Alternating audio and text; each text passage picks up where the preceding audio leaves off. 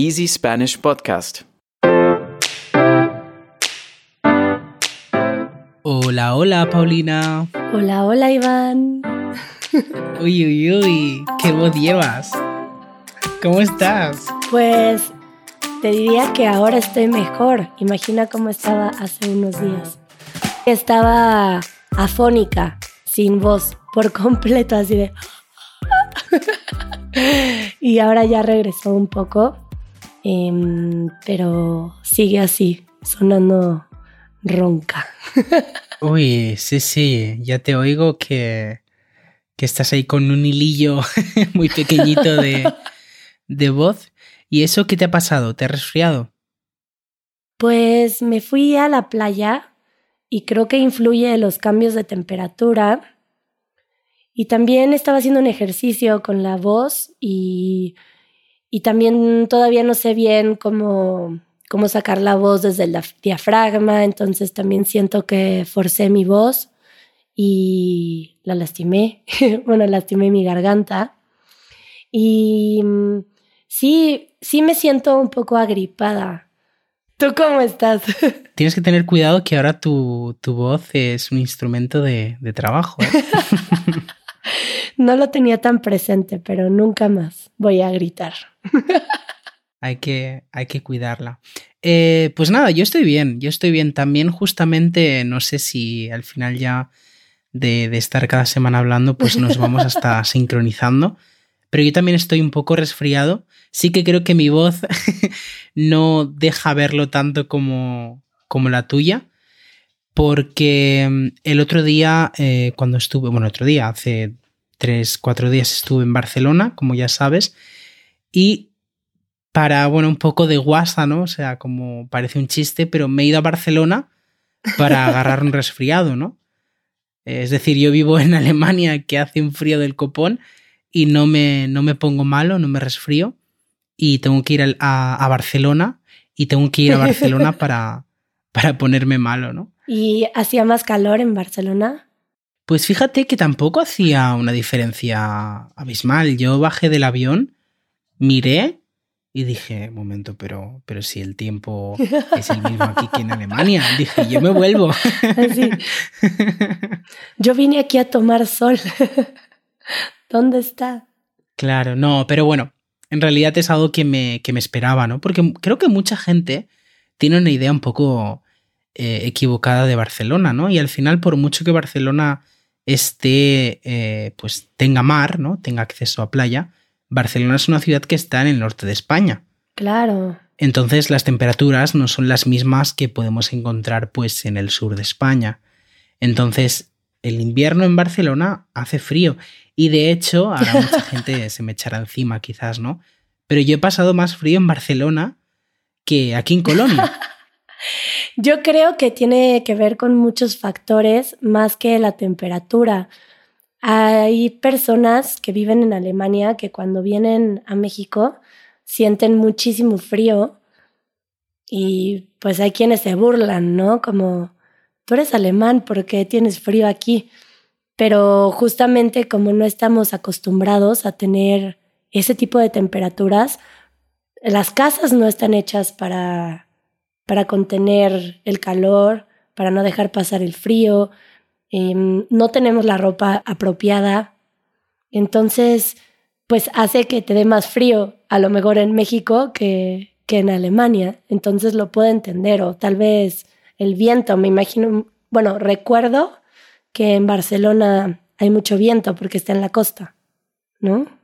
Sí, sí, sí, además, eh, como decías, ¿no? El tema viento el tema de los pisos que no están siempre bien aislados y también el tema de la humedad, ¿no? Porque al estar tan pegado al mar es una ciudad muy, muy húmeda. Entonces, cuando tienes temperaturas por debajo de los 10 grados, de verdad que notas como si te estuvieras congelando porque es un, es un frío que, que se te queda en el cuerpo, ¿no? Te, te cala. Sí, en los huesos.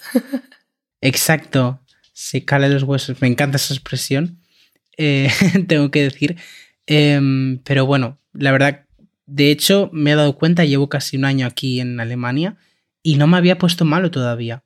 ¿No te enfermas muy seguido entonces? Mm, Creo que cuando estaba en Barcelona sí, o sea, siempre he sido el típico de tener un resfriado en, en invierno, un, uno como mínimo. Y me sorprendió que al llegar aquí no, no estuve muy resfriado, o sea, no, no, no recuerdo tener ninguno. En cambio, en Barcelona solía tener resfriados de estos que duran semanas, ¿no? De, que es decir, que tú estás ya bien, pero aún así notas que tienes como la garganta un poco... Eh, que te, que te escuece. ¿Cómo, cómo, fue esa palabra que te... Escuece. Eh, de escocer algo, ¿no? Como cuando te pica, te pica, pero a la vez como que, que es caliente, pero bueno, sí que pica, escocer, ¿no? No, nosotros tal vez decimos así como mm, eh, la, la garganta como que raspa, ¿no? Como a veces decimos esa expresión, como es que está rasposa, como que sientes que cuando respiras o cuando tragas saliva se siente algo que raspa. No sé, ¿es eso? Sí, sí, totalmente. Como si tuvieras algo ahí mm, que, que va pasando la saliva y dices, esto raspa un poquito, ¿no? en fin, que no, no he sido de esta gente que está siempre eh, enferma, pero sí que habitualmente solía tener en, en invierno, pues mínimo un resfriado. ¿Y tú, Paulina? Ya no me enfermo mucho ahora. Me, me enfermaba mucho cuando era pequeña. Em, era asmática y tenía muchas alergias. Y creo... No te creo, ¿eras asmática? Sí, muy intenso. Yo también. Sí. Yo también tuve asma de pequeño. sí, entonces sí recuerdo haber estado mucho tiempo enferma y creo que tenía muchas alergias también.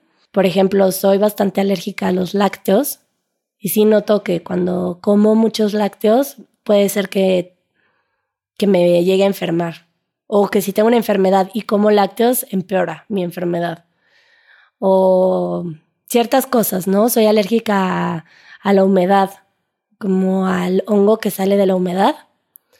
Y ya no llega a ser tan grave, pero esas pequeñas alergias antes se convertían en pulmonías y en enfermedades muy fuertes. Y ahora siento que ya aprendí a manejarlas, entonces si me llego a enfermar, me enfermo por un par de días, como un aviso de ahí viene la enfermedad. Claro, qué curioso, y has conseguido que, que se vaya reduciendo un poco eh, pues eh, el tema de las, de las alergias, ¿no? La gravedad de, de las alergias o incluso de las enfermedades. Sí, ya no siento que me enfermo mucho. Ahora es algo bastante leve y siento que fue algo más que nada enfocado en mi garganta, pero no me siento mal, realmente no me siento enferma, no tengo ningún otro síntoma. Bueno, tal vez un poco, seguimos hablando con las palabras, un poco mormada, como es cuando tienes un poco, mormada es cuando tienes un poco de congestión, ¿no? Que tal vez tienes más mucosa de la normal. ¿Como congestionada? Congestionada, como, como que sí, que tienes más mucosidad de lo normal, ¿no? Sí. También yo he escuchado alguna vez como estar taponado. como si tuvieras tapones. Nosotros decimos nariz tapada pero taponado, no sé. pero si dices, tengo la nariz tapada, ¿no? Pero eso también lo dicen ustedes, ¿no? ¿O no? Claro, sí, sí, sí. Exacto. Qué curioso, ¿no? Eh, relacionar el tema del tapón, porque al final es como si tuvieras un tapón, ¿no? Porque intentas respirar y es como, te cuesta. Sí. Qué, qué curioso. Y, y qué te iba a decir, em, sobre el tema de las alergias, eh, no sé si sería mejor hacer un podcast diferente, ¿no? Para otra semana. Pero es algo que a mí siempre me sorprende mucho y me causa mucha, mucha curiosidad, porque ¿cómo puede ser que, no sé, una avellana, por ejemplo, a mí me mate y a ti no te haga nada? Estamos siendo un poco extremistas, ¿no? Pero es como, wow, que, no sé, qué curioso cómo funciona el cuerpo, ¿no? Sí, porque hay cosas que tal vez son muy comunes para muchos, ¿no? Como los gatos, por ejemplo. Yo era muy alérgica a los gatos. Mm. Se me ponían los ojos súper llorosos y también me daba asma. Bueno, este es un tema que toco porque creo que está en relación a cómo ir disminuyendo las alergias, porque yo siento que tenía una distancia muy fuerte con los gatos y no me gustaban y era muy alérgica. Y era algo aprendido, yo creo. Y cuando empecé a compartir con los gatos, también creo que mi sistema se empezó a fortalecer a lo que sea que comparten los gatos que causa alergia, eh, que al parecer es su saliva y creo que la orina. Pero ya la alergia es mucho menor. Todavía la percibo cuando convivo con gatos nuevos. Por ejemplo, no me da alergia a mi gato, pero tal vez voy a tu casa y tal vez tus gatos me dan un poco de alergia. Claro. Entonces mi cuerpo se tiene que acostumbrar. Y creo que pues las alergias también son ciertas defensas que a lo mejor no tenemos desarrolladas, ¿no? Y no quiere decir que, que tengan que ser para siempre. Eso me imagino, ¿no? Pero bueno, no soy ninguna doctora, yo hablo desde mi experiencia humana. yo de hecho vi un documental sobre esto hace poco, ya sabes que, que me encanta ver documentales de muchos temas. Pero antes de contarte, me gustaría que hiciéramos una pequeña pausa para hablar un poco del patrocinador de este, de este episodio, NordVPN.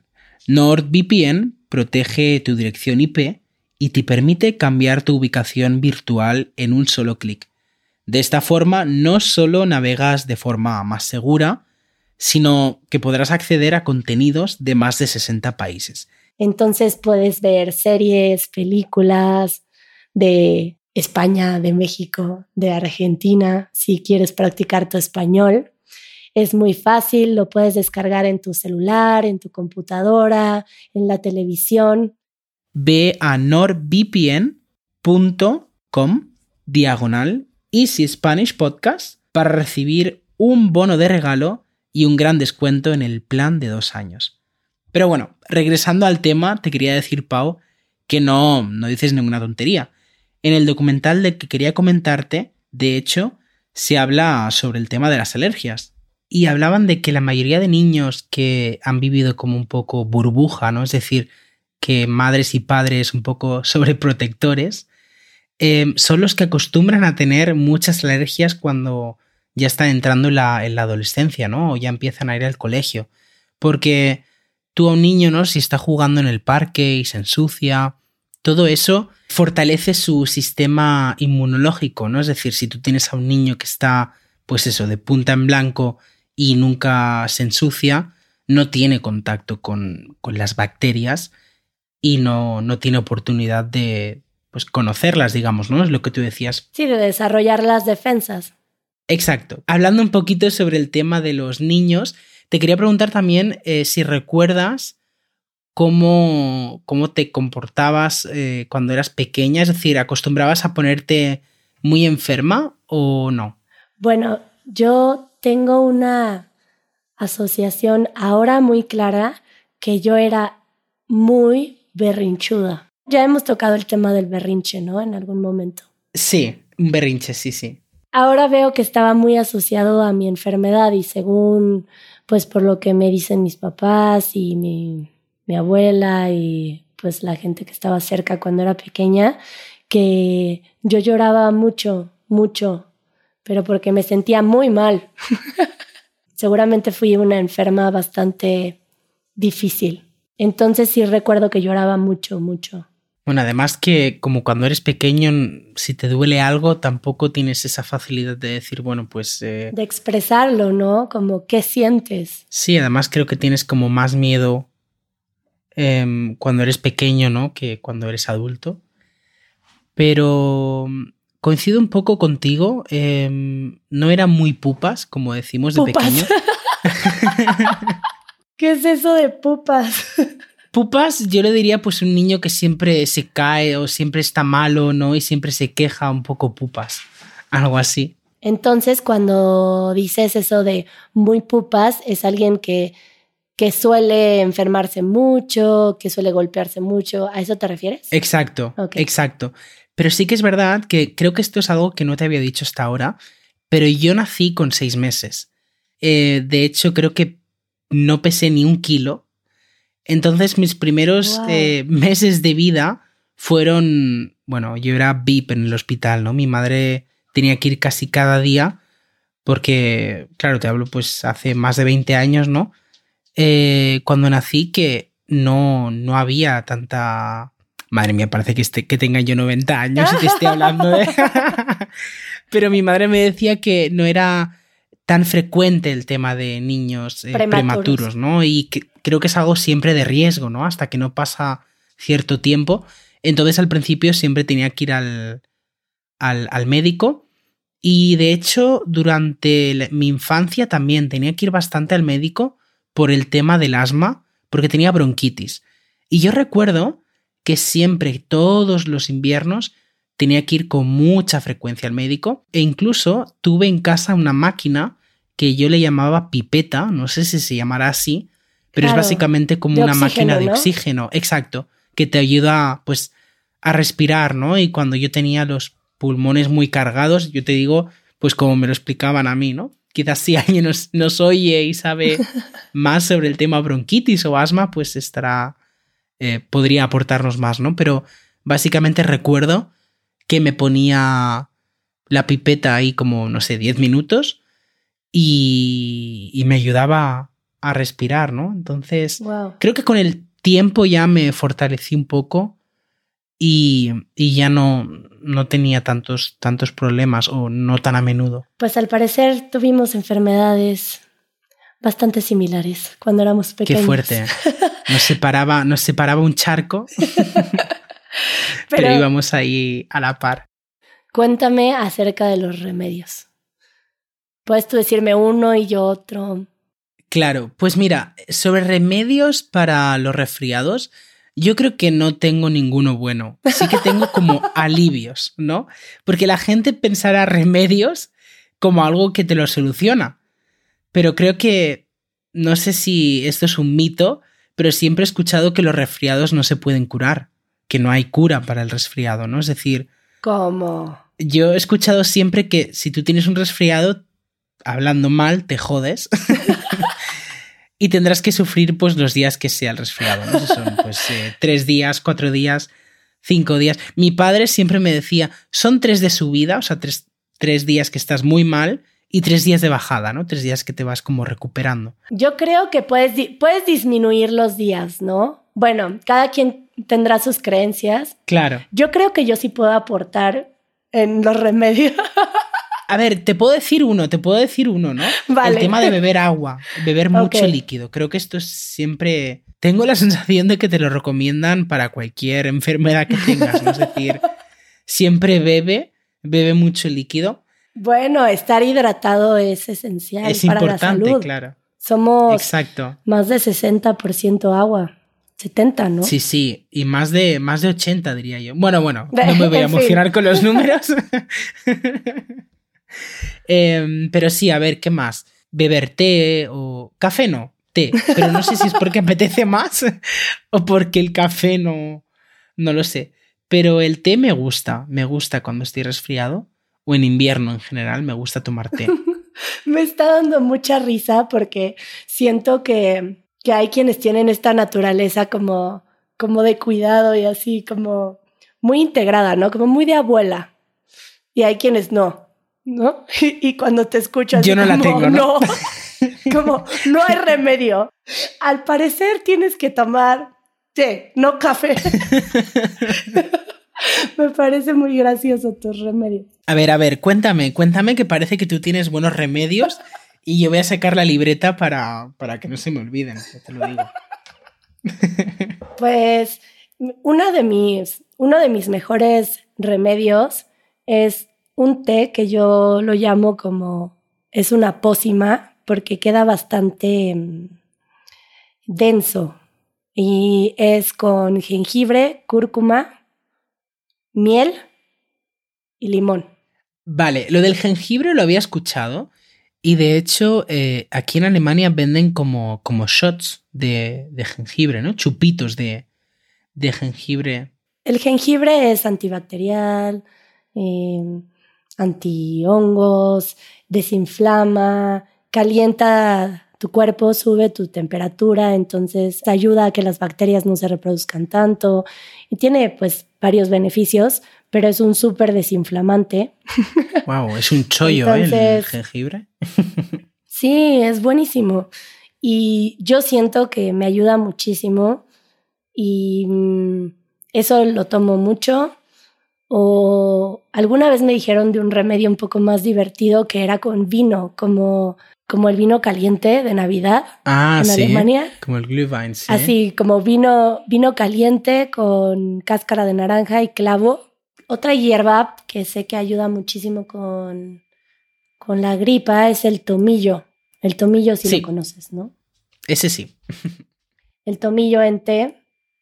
Y puedes hacer, yo, yo también hago mezclas, sí, desde un lugar como intuitivo, que tomas tal vez el tomillo, el romero también ayuda, em, lo que sea como mentas, em, menta o hierbabuena.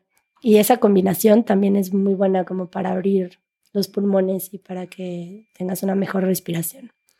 Ah, sí, mira, esto sí lo, lo hacía yo de pequeño, como una olla, ¿no? Con agua hirviendo y poner dentro, pues, eh, estas, estas hierbas y ponerte una toalla encima y vas respirando, ¿no? Te ayuda a abrir las fosas nasales. Eso con el eucalipto es buenísimo porque el eucalipto no se puede tomar, pero para eso, justo para respirarlo con- en vapor, es buenísimo. Ah, mira, qué curioso. Eso sí que no lo sabía. Y bueno, ya creo que sí, tal vez ya compartimos demasiados remedios. No, pero bueno, yo creo que para la. Para los meses que se acercan, creo que son muy acertados. Em, Ojalá ayuden a algunos que estén entrando al invierno. Eh, y pues ya, yo creo que ahora sí eso, eso fue todo. sí, al final eh, hemos hecho una, una pequeña lista Mm. eh, de hierbajos y de métodos que, que nos ayudan. Sí, adiós y, y escriban los comentarios. Sí, mándenos mensajes, eh, podéis escribirnos. eh, sí, cualquier cosa que, que necesitéis. Aquí estamos. De remedios de gripa. Nos montamos una farmacia. bueno, pues adiós Iván. Chao, Pau, mejórate. Bye. Gracias. Escucha el podcast de Easy Spanish todos los viernes en easyspanish.fm o a través de tu aplicación de podcasts favorita. Si quieres recibir transcripciones interactivas, acceso anticipado y material extra de nuestros episodios, asegúrate de unirte a nuestra membresía de podcast en Patreon. Así no solamente mejorarás tu experiencia de aprendizaje, también nos ayudarás a seguir haciendo posible este proyecto. El link lo encuentras en la descripción.